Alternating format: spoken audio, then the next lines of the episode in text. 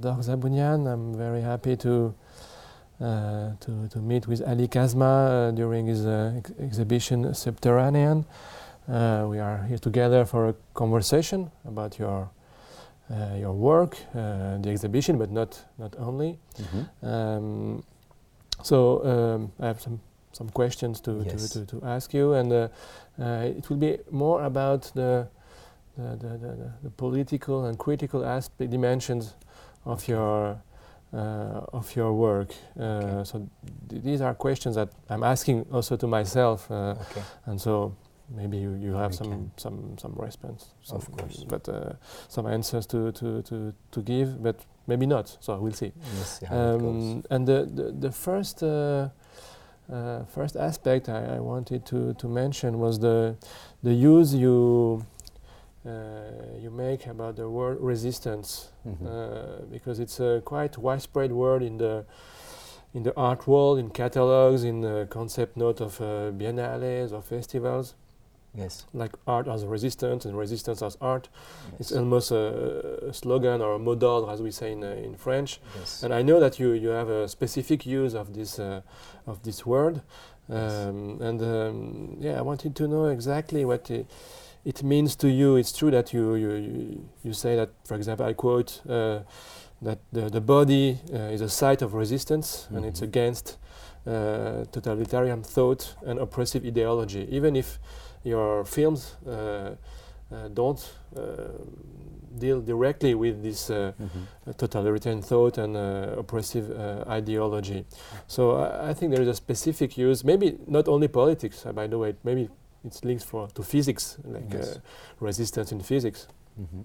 So maybe uh, for for beginning this conversation, maybe you can uh, give us some sure. some precision sure. about this sure. this word. Um, resistance, yes. which is by also a series, yes. which is going on in your in yes. your work from 2012 exactly. to now, and in the exhibition we can see some of films belonging to this theory resistance? Yes. Well, uh, in uh, 2012, when I was starting this series, mm.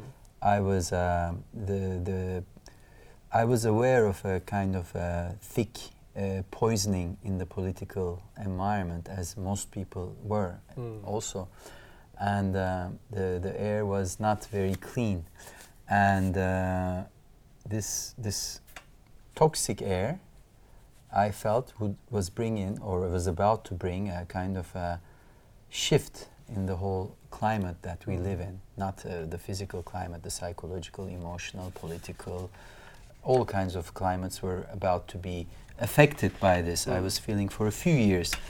And I was thinking about the, the what is a good response, what is a possible response, or if there is such a response to in such a climate.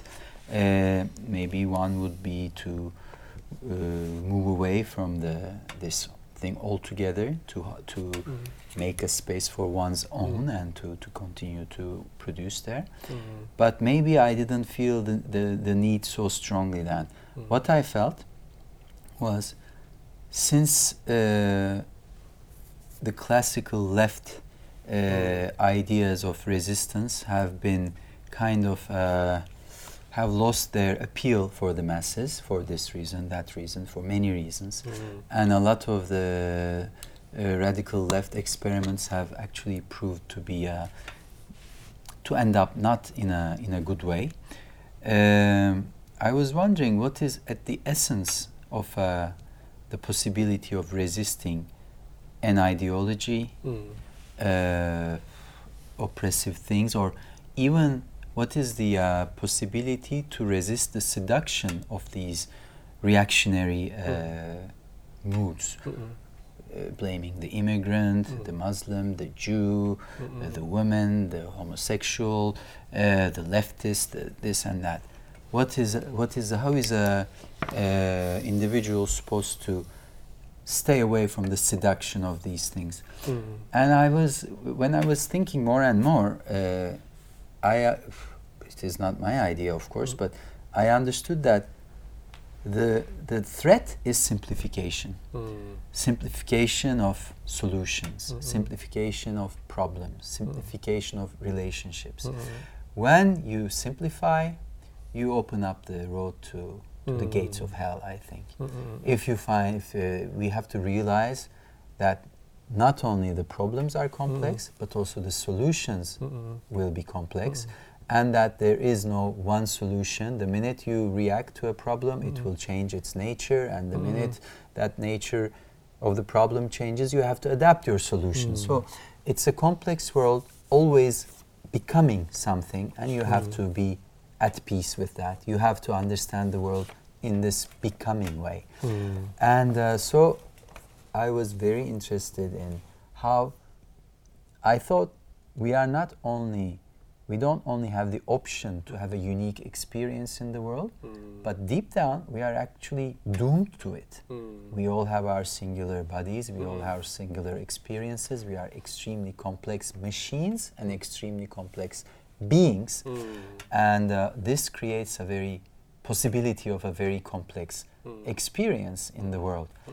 This is what I was uh, going for when I meant resistance. The Mm. idea that a complex relationship with the world, the understanding of the Mm. world as a complex place Mm. with not easy solutions, but as a, Mm. an in multi-layered and multiple possibilities, Mm.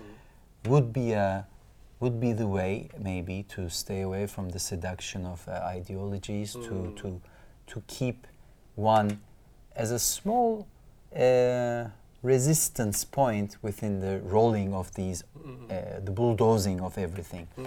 so this was the idea. So Mhm. i started to look for the world when it becomes complex when it is complex and to to create a series which kind of uh, while mirroring it also adds to it.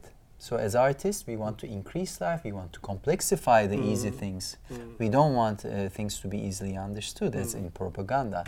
So i wanted to while researching also add to the complexity of the Mm. world this was my idea so Mm. it is not a maybe it's a very complex idea to Mm. explain in, in a short uh, talk like this but this is the general idea i started with. Okay, no, it's very uh, interesting to reflection on the complexity on the one hand and the simplification, which uh, uh, is a true danger today Yes. in uh, various countries uh, around the world. And uh, one of the um, uh, films of this series uh, is uh, Safe. Uh, Yeah. And um, it's a kind of transition in our conversation about one o- another question I had while I'm uh, watching your, your, your film. It's because um, you, you just uh, talked about uh, the political climate, uh, Mhm. but if we if we consider the, the term climate as uh, in his uh, ecological, physical yeah, physical ecological uh, aspect, and it's a it's a very uh, interesting because uh, for me, uh, not so safe. It's a it's a film about uh, the, the, the, the- preservation uh, on the North Pole of uh, hundreds of thousands of species of seeds. yes Um, so it's a it's a it's a, it's a place of uh, protection, uh, and um, I was uh, wondering if this uh, climate change, uh, pr- huge problems uh, today, was one of uh, your topic because it's not a, a clear topic. You, don't have clear topics, but Mhm. is it something that it's uh, like a background for you, like something uh, you are thinking uh, uh, regularly? Because you are also showing some. Uh, in your film, some uh, yeah old factories, uh, abandoned mines, so places like who creates pollu- pollution also. Mhm. So, um, and uh, when we when we read the catalog, uh, some texts uh, emphasize the fact that you your film w- want also to transform the world, uh, Mhm. at a- not at a global uh, Yeah. scale, of course, but at a local um, effect, maybe on the spectators. So uh, I was. It's a very true question also for me that it's, it's this question of climate change, of this uh, disaster uh, yes in ecology is a is something uh, uh, you are dealing with, uh, or you are planning to deal with, or how does it uh, interfere with uh, yeah Mhm. some uh, Yes. other films where the pollution, the industrial uh, Yes. pollution is very also present. Yes, I am. Uh, you know, when I think of the climate, Mm. uh, we we are as as we were speaking before. It's Mm. also the political climate, the Mm. social climate, the Mm, mm, mm. economic climate, uh, sexual climate, Mm, mm, uh, ecological climate. mm, mm, It is. Uh, I feel that the climate change we are talking about, uh, and which is an imminent danger with the carbon uh, levels getting high, the strange uh, storms uh, increasing Mm. each year, and uh, everybody talking about the weather is going crazy. All of these are actually one way we can talk about everything else. It is a very real thing that's happening. We Mhm. can see it happening, but it is also uh, what is happening in our uh, political climate. Mm. I mean, we have radical uh, storms, we have radical Mm. people coming into power, Mm. we have uh, radical problems in our Mm. economies. We Mm. have the very rich, we have the very poor. Mm. So everything, uh, the climate is Mm. just, it almost seems like a poetic uh, reflection on Mhm. or on our society. And I am uh, very interested in that. Mm-mm. But it is one of the things Mm. that can go wrong. Uh, we, we look at the relationship between different religions, it's also very uh, extreme. We look at uh, the sexual relationships, it's also very extreme. So, all these things I think uh, are like things ready to, to go off, the, off control. And I think it can happen in any, any one of them. Uh, climate is there, it's happening. But who says that something even more radical will not happen through another Mm. toxic climate we have? Mm. So all of these things, uh, of course, I don't want to make a propaganda. I want to look at these issues and I want to see them clearly. I don't want to be blindsided by them as an individual. I don't want to be uh, uh, naive about the Mm. world we live in. So I go to places and I see that people are really thinking about what will happen after a climate uh, catastrophe, what will happen after a ecological catastrophe. Mm. And the seed vault, one of the things it's preparing us for is, of course, uh, an ecological uh, climate uh, a disaster linked to climate change, Mm. but it's also preparing us for uh, the unthinkable kind of, kind of an out of control rogue war with uh, terrible weapons of destruction, chemical or nuc- nuclear. So whenever, uh, if if any one of these things happen, or a huge migrant crisis uh, Mm. due to one of these things that happen, even bigger than the ones that might look Syria look like uh, the tip of the iceberg, you know. So this place is also preparing the human or some some kind of things, for some kind of societies for uh, for uh, for this imminent danger. Uh, but I'm also very interested to see that for some of us, these catastrophes have already happened. Mm. It has already happened. They are already preparing. Mm. They are already ready for it. So it means that in some level we are aware that this has already happened. Uh, or that it is inevitable that it Mhm. will happen at some time soon. Yeah. Yeah, it's very interesting too. But uh, we have lots of questions, so maybe we can um, uh, go forward. And I, I had a um, another interrogation about um, uh, your films uh, when you are showing people at work uh, who are doing very precise uh, precise thing like the clockmaster like Mhm. people uh, making a tattoo or Mhm.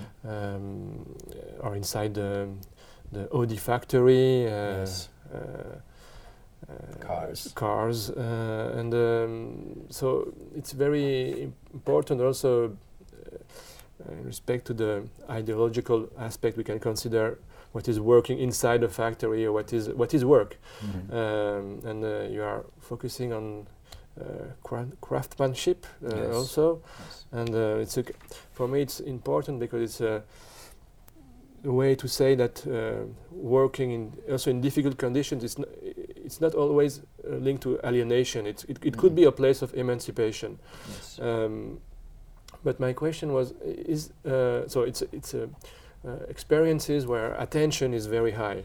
Yes. Um, so this is uh, one of the aspects. Uh, maybe you can uh, add something about this uh, link between uh, working and attention. Mhm. but I wanted to ask you about: is, Does it mean that th- for you there is a an opposition or a dichotomy between attention and distraction?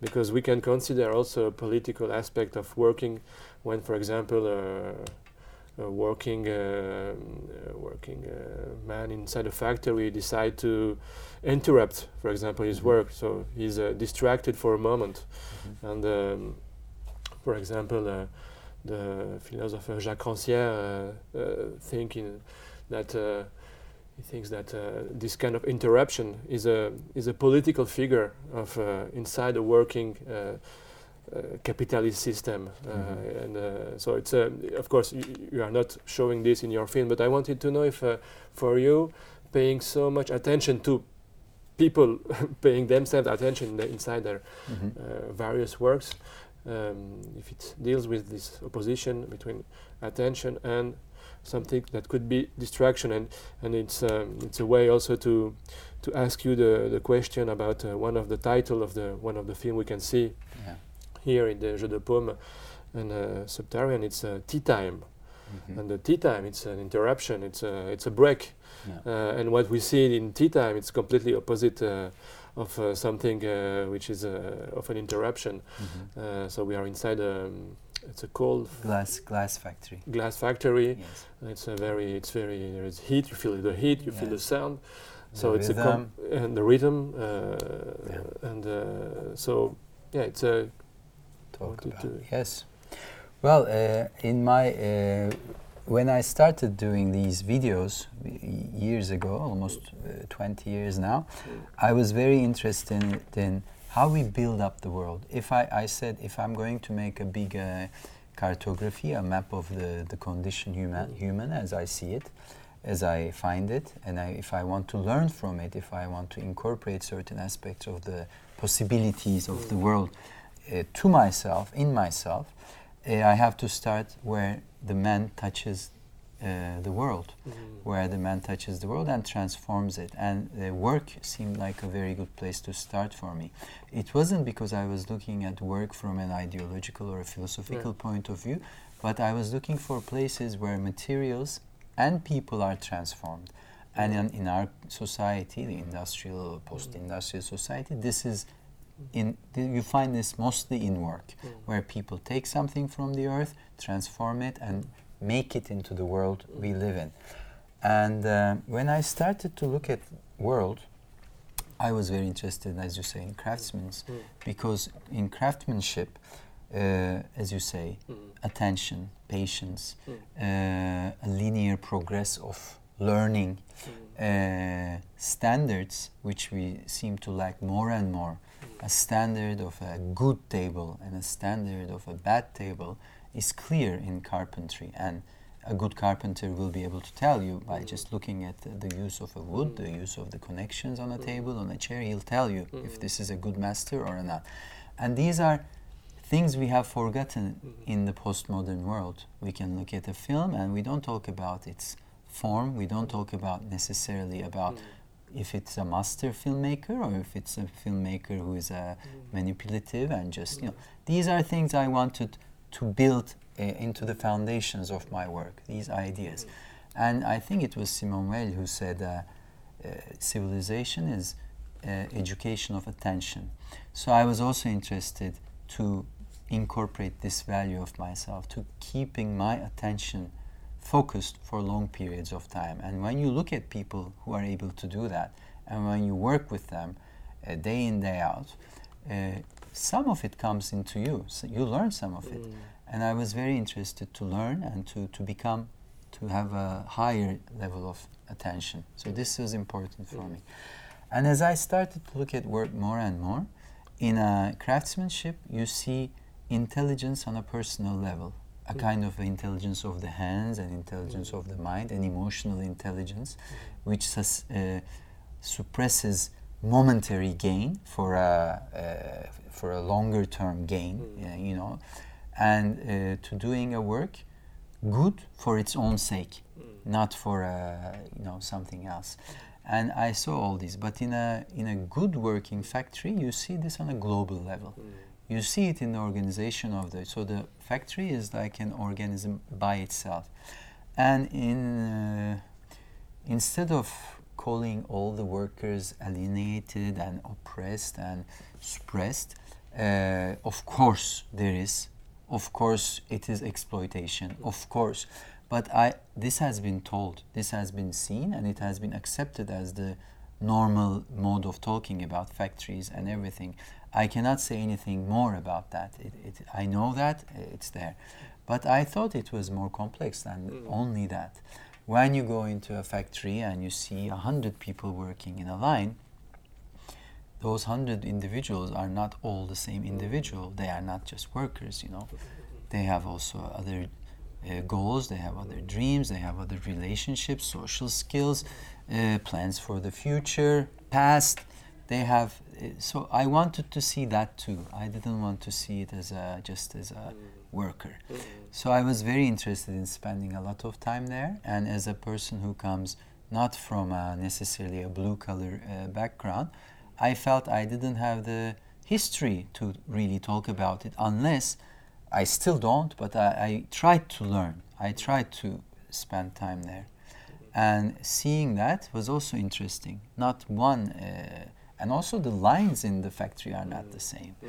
One line is different from the other, one person is different from the other. And I uh, saw work as a complex thing, which could be oppressive, mm. alienating, boring, mm or it could be in some other parts of the same factory. It could be emancipating. It could be it could develop into something different. Mm-hmm. and i saw all of these different things different mm-hmm. aspects. Mm-hmm. so for me it is a complex thing. It's not easy to and some factories are really better than other factories. As some you know it is all uh, it's all very uh, many layers are involved in this. And about tea time uh, uh one of the uh, criticize some people uh, like to criticize my work through by saying that I am actually making a kind of a mythology of capitalism by going into all these places mm. and showing them as things that are well oiled working and all that. Mm. Okay, that's one criticism. Everybody, but I don't think that. But okay.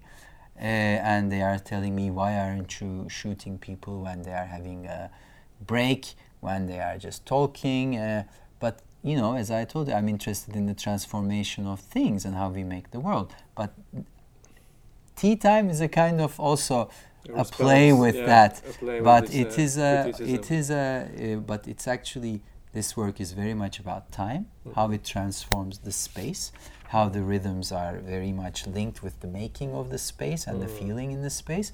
But also they're making tea glasses there. Mm. So uh, okay. so I combine the two to make mm. tea time. So it's a I always like to uh, give a little bit of a twist to my titles, although they look very simple. There is yeah. when I can, I always try to create also a few layers in the titling of, of my videos as well. Mm.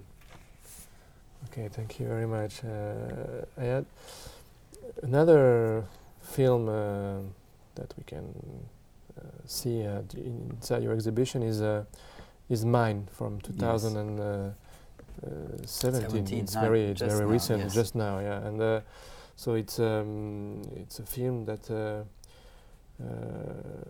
presents the, the, the ruins of a nitrate site in Chile. Yes.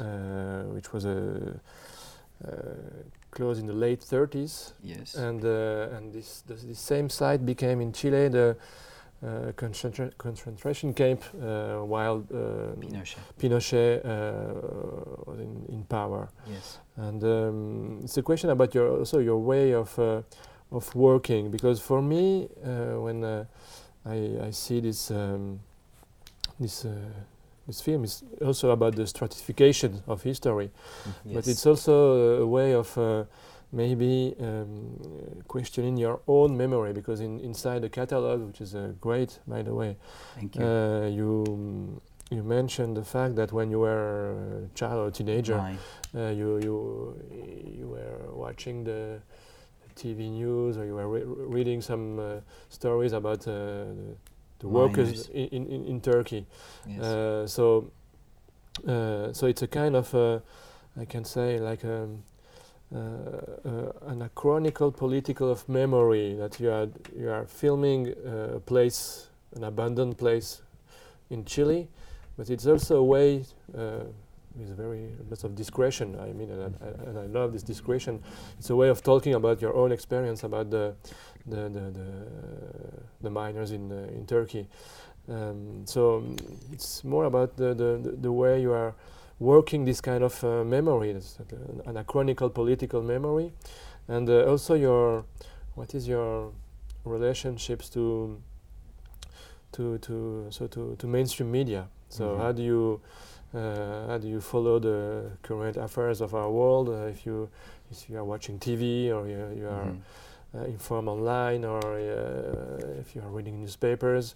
So it's a second aspect of this question about yeah how do you deal with all this uh, stratification of history in a specific uh, Moment. m- moment, uh, place like. Chile, and uh, that's indirect relationship with. Uh, uh, maybe your own experience. Uh, it's Yeah. not a psychological question. It's No, uh, no, just the way of your Yes. you are working. Method. Yeah, the method exactly. Well, um, mine, uh, it's one of those I named just thinking along these mi- uh, lines why I named this work mine. Mine is, of course, a mine where coal or nitrate is taking out. Um, it's also mine, Yeah. meaning my own, Yeah, yeah, and also it, it's mine, which explodes if you step on it. Mm. And in this place, uh, I think it is all three. Uh, mine as the mine, saltpeter mine. Uh, mine, it's my experience, it's my work, it's my way of seeing how this mine is. And mine, because Pinochet, when he left, he put mines around this place so Mm. people wouldn't be able to go in there and see the evidence of his, Mm. of his whatever, the concentration camp. Mm. So yes, uh, these are all very correct. It is a personal film. It is Mm. uh, the reasons are very personal, but they also have tie into my body of work. And uh, when uh, I remember this, as you said, in my childhood, the mining was a very, as it is now, it's a Mm. very tough job, and where the the workers have accidents all the time. They used to have it all the time in the 70s, 80s in Turkey, and we, it was normal news that three died, five died, 60 died.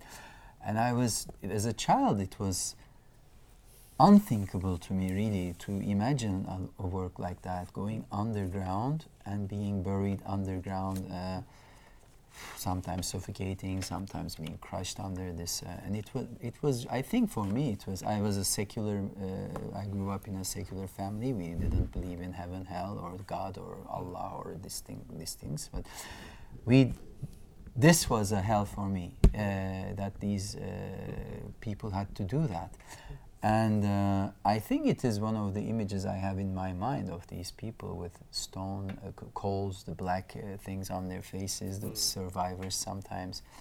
And uh, but it just happened four years ago again in Turkey that 303 miners Yeah. were killed. And when that happened, it really brought back some deep things in me. And I went to the site uh, the next day because I w- I didn't want to watch the television uh, uh, to, to look at it. And Mm. because how television is when in a, uh site like that when a disaster happens it's like uh an industry moves there Mm. and it becomes a factory for creating uh, generating of money they, they create ratings they sell the commercials and it's really sick to see there is something very uh, strange about all these uh, satellite TVs, these TVs, minibuses, speakers going there and just, you know, making news, making a narrative, which is usually nothing that uh, progressive, nothing that adds to the story, but simplifies everything, and really selling. Uh, so I was, I didn't want to spend my time watching television, but I wanted to go there myself, not as any filmmaker, not as an artist, but as a citizen, as an individual. So next day I went there and I saw what was happening, and when I saw uh, how disorganized the Mm. mine was, uh, I understood that it was just about the exploitation of nature, but also exploitation of men, and uh, and that it was a matter of time until a disaster like that happened, because they were just seen as, uh, you know, as money, taking Mm. money out of the ground with as little cost as possible.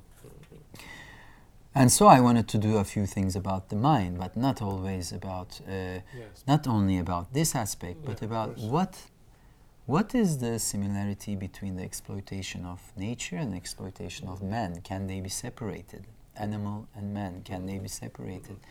And when I uh, heard about this uh, place in Chacabuco in Atacama Desert in Chile, and I saw it in uh, this great film by Guzman, Nostalgia de la Luz, I wanted to go and feel this what happened here. It was a first an exploitation of nature and workers, and the same space. And 40 years, 30 years later, it very easily was transformed into an exploitation of political uh, like oppression and uh, you know punishment of uh, political ideas, progressive ideas, artists, free thinkers. Mm. So to see these two in the same space, how one becomes the other and the other becomes uh, the other one, how, how easily they can uh, switch from one shape to the other, this is very important for me in this, in this work. And when you see all these wonderful, uh, beautiful metal objects that were used, the ovens, the, the things, and they are just left there as if they didn't matter at all, you understand that there is a, the, the underlying essence of all exploitation the instrumentalization of materials, of people, of ideas, of politics. So it was a very important work for me. Of course, maybe you cannot tell all of this from the work, Mm. but it was very important for me that I see that space, that I as a body exist in that space, feel the rooms where they were kept, feel the places where the workers work, Mm. and um, yeah, this is why I did this work. Mm. Uh, yeah, it's a. We can say that. Do you use the term film or videos for your? I use. I, I used to. I'm, I'm use, using uh, film because I th- Mhm. I think that they are. They are they are film. Maybe you can answer after, but it was more about the way you you question. It's um, you you edit also your your your films Yes. and. Uh, and um, there is this idea also mentioned in, inside the catalog that uh, uh, you are doing, I quote, a pure documentary. Mm. But I, I don't know if we can uh, um, say that you are only doing like documentary genre film because uh, for me, uh, even when you are filming a uh, an object without Mhm. human presence, it's like a, a kind of the beginning of the of a fiction. Like Mhm. you, you, you imagine the context, you imagine people uh, working inside uh, this specific context, and it's a kind of uh, yeah beginning of a, of a fiction inside the viewer's mind. Yes. Um, so, uh, because I think it's a it's a limitation of your work if we say also that it's it's a, it's a documentary Mhm. of, uh, Mhm. of our f- of our world of the transformation of our world. It's uh, and I think that the fiction is a like a construction also Mhm. of our world inside the, the viewer's mind is very uh, important. And I, I wanted to to know your also your relationship uh, to to the history of cinema uh, Mm. because uh, during your exhibition. Uh, um, you, you programmed the film of uh, Frédéric uh, Wiseman, uh, La danse, le ballet de l'opéra, yes. uh, which was presented by uh, you and Marie-Pierre Duhamel-Muller uh, uh, recently inside the, the Guzman film. Uh, Nostalgia de la Luz. yeah. mm, uh, exactly. So uh, I wanted to, to yeah to know about this. For me, it's a limitation, but maybe it's not for you. Like to say, it's a pure documentary. So Mhm. if uh, this, this opposition between documentary and fiction is so clear, I don't think so. But maybe you have a, another opinion about that, and and how also the yeah if you are some kind of inspirations inside the history of uh, Cinema. uh, even with completely different movies from uh, from yours. Mhm. Uh, yes, um, it's a big question. uh, to me, uh, the idea of calling uh, my work pure documentary, this documentary, that Mm. Is of course in a way limiting. Not because of the word documentary itself is limiting but because documentary in general is being understood as a as a way of explaining the world Mm. uh, these days more and more. Uh, the most of the people who make documentaries they already have an idea of what they want to say about a specific topic and they go and gather evidence. Uh, I don't gather evidence. I, I gather material and this material I gather, I don't have a pre uh, conceived. Uh, I am willing to change my position all the time. Actually, it is one of my uh, motivations while filming is to change, is to become more or less. But through this experience of uh, shooting, uh, of making this film, which is the uh, you know, when you're working with a camera, it is almost like using a magnifying glass to see small things, Mm. or a telescope to, to look in the future or in the past. Uh, for me, it is the same. And, uh, and this also you can see in Guzman's film very, very Mm. well. Uh, but um, to me, this process itself is the most important thing. And so I, to call it a documentary, yes, I gather things, I document things from the world, but I am not documenting uh, uh, necessarily uh, a process, but I'm documenting a possibility of interrelations between objects and people, between spaces, between different times of the world, bef- between objects that are that com- that are comprised of different time capsules of the world and how they relate, how they see each other. Do they want to be in a dialogue? Uh, and when they are in dialogue, what comes out? Uh, in in s- films, in, uh, in, uh, in single films, this happens uh, in, in, in them. You see something from uh, the 20th century, you see something from the 5th century in the same frame together. Of course, there is a dialogue. But I also want to create it in exhibitions like this within, uh, within the whole body of work. So mm. one video and the other, they have to speak. For instance, when I put the L'Atelier Sarkis mm. uh, next to prison, mm. it talks by itself, it's a complete work. You can just watch it on your own. But if you take two steps back and you start to catch something from the prison on your left uh, uh, eye, vision, then the, the Atelier of Sarkis also talks about something more. Maybe it starts to talk about how we need to confine our space for an activity. Sometimes this activity can be a limiting activity, but it doesn't necessarily have to be. So it is making the idea of the prison open up or the idea of the studio close down. So I am very much interested in creating this. And I don't know if it is a very possible, I think it's a possible thing to do to create good dialogue or maybe to create whispers between these videos. But I am not sure I am a master of this yet. It's, I think it's a very difficult thing to do. And I think you have to keep in mind all the works you've done while making a new work, if you want to add it to this series, to this uh, exhibitions, to be able to make that work participate in the whole works. So I'm really uh, developing, trying to develop this way of making presentations as well. So, and about the history of cinema, it is one of my uh, most cherished activities to, to watch, to learn from masters. But, but I can learn from a documentary filmmaker. I can work from the scratches that Brakhage makes. I can work from Vertov. I can wor- learn from uh, Bresson. Uh, he's, he's, making a fiction film, but sometimes, for instance, the scenes in Pickpocket where he shows uh, the, the the character learning how to pick pockets is for me a masterpiece. I go back to it because what he does there, playing with the timing of the editing, he either does it a millisecond late or a little bit early, and he, by making these shifts in time, he really he's a, I mean that's a masterful scene uh, that is cut there. So all these things I learned from. It's moving image and it's one, Yeah. and uh, I think an honest filmmaker, an artist who's using moving image, from all of them there is something to learn. Mm. Yeah. We have the time We are 40 minutes. we have the time for one last question. Okay. Yeah, may maybe it's um, yes, it's, it's a question I wanted to raise, and you you you you, you mentioned uh, this very important fact of the exhibition, also that there is interrelations between Yes.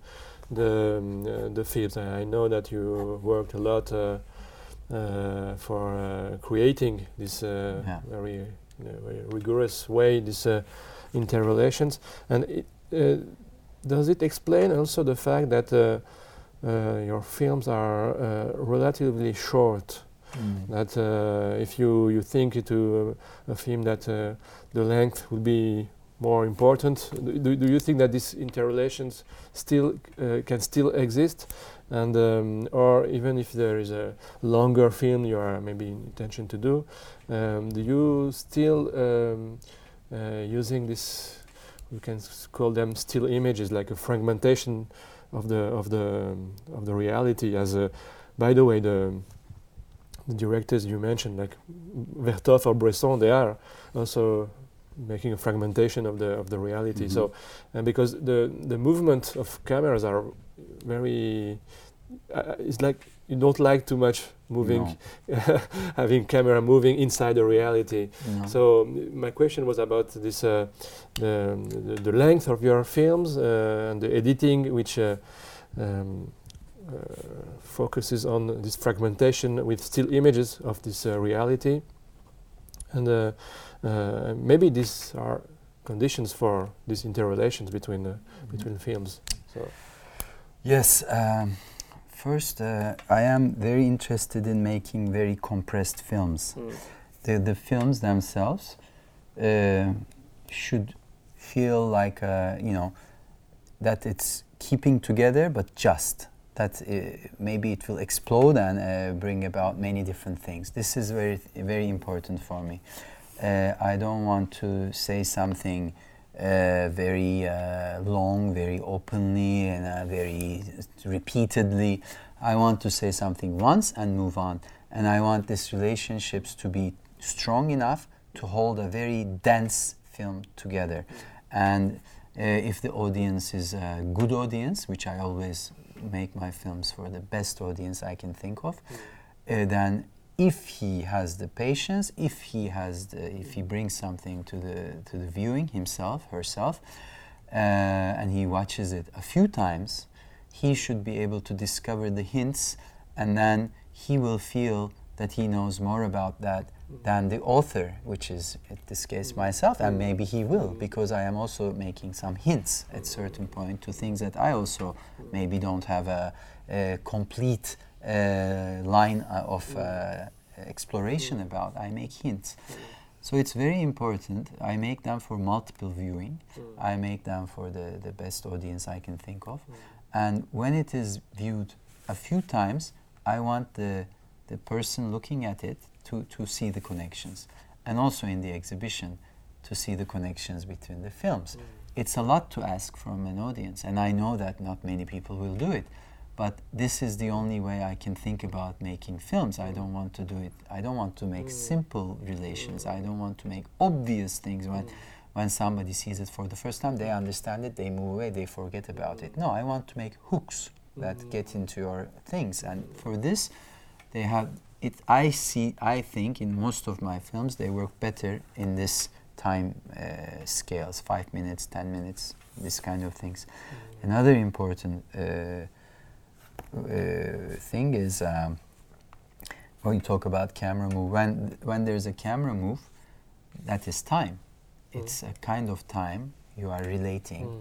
inside the film. It's the it's a very human time and it is the time of the mm. movement of the gaze of the movement of the body of the movement of the camera. So when you introduce the movement into the you immediately switch the time scale in the film to that of the human or the, to that of the living being. Hmm. But what is great about cinema is it is not the only possible time scale we can uh, envision in a frame. When you let the camera still, hmm. then things happen by themselves. You can tell hmm. about. You can have a glimpse, maybe a poetic glimpse of a, of another scale of time. So this is why I don't move my cameras too much. Um, and also one more thing about these films. There is a very nice story uh, I will tell, very short one. Uh, there is this guy walking in the rain. Mhm. It's raining, but not so much. It's raining. And enough that other people are opening their umbrellas. And then he, he sees a friend coming with an umbrella. And the friend comes and says, Hi, dork, why are you not uh, putting your umbrella? I see that you have an umbrella. And dork says, I don't want to feel like I've used up all my resources. Mm. So I also I feel that this restraint, this idea of not doing something to the limit to, to make sure somebody understands, to, to, to push the limit of that subject to its uh, maybe over the limit, mm. but to feel that you have something in reserve, to have, and that reserve is what I want the audience to, to find mm. Themselves.